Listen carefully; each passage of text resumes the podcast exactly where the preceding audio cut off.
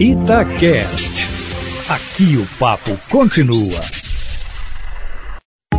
Itatiaia Carros, com Emílio Camanzi. Ei, Emílio, boa tarde para você. Boa tarde, Júnior, e boa tarde a todos que estão nos ouvindo aqui na Itatiaia. Emílio, tem novidade no mercado, hein? Chegou o novo Renault Captur 2022, o SUV compacto premium da montadora francesa. Para não ficar atrás do irmão Duster, ganhou alguns retoques no visual, com nova grade, para-choque e na versão Iconic, faróis tipo Full LED.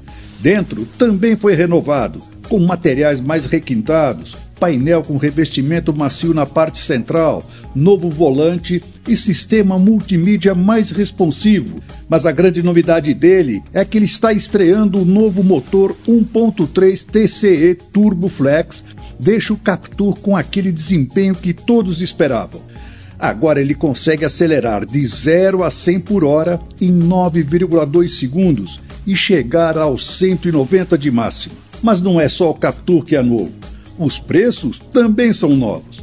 Agora a versão de entrada Zen custa R$ 124.490. A intermediária Intense, R$ 129.490 e a topo de linha Iconic 138.490. Tá querendo mais detalhes? Então vai lá no meu canal youtube.com/carrosconcamanzi que tem um vídeo que eu já fiz mostrando e rodando com o um novo modelo. Um abraço e até a próxima.